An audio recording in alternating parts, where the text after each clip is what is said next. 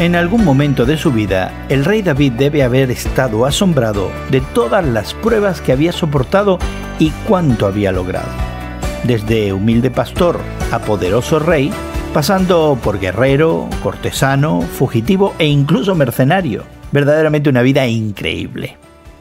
Hoy en la palabra, el capítulo 22 del segundo libro de Samuel, nos muestra a David en uno de esos momentos.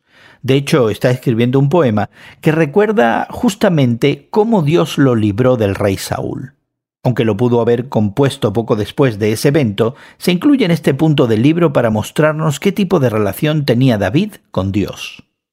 La imagen central de este poema es Dios como una roca grande e inamovible, en el mundo de la antigüedad, antes de los potentes taladros y los explosivos, una roca era la máxima imagen de estabilidad y fuerza. A lo largo de las pruebas de la vida de David, Dios había sido su roca, Dios era su fuente de seguridad y protección.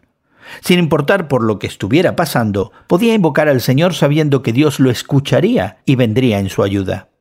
Y Dios es tu roca también, sólido, fuerte, cierto, Podemos aferrarnos a Dios cuando todo lo demás parece incierto, sabiendo que Dios jamás nos fallará. Cuando todo a tu alrededor se desbarate y te amenace, Dios puede ser tu roca. Así que declara con David, el Señor vive, alabada sea mi roca, exaltado sea Dios mi Salvador. Hoy en la palabra es una nueva forma de estudiar la Biblia cada día. Encuentra Hoy en la Palabra en tu plataforma de podcast favorita. Más información en hoyenlapalabra.org.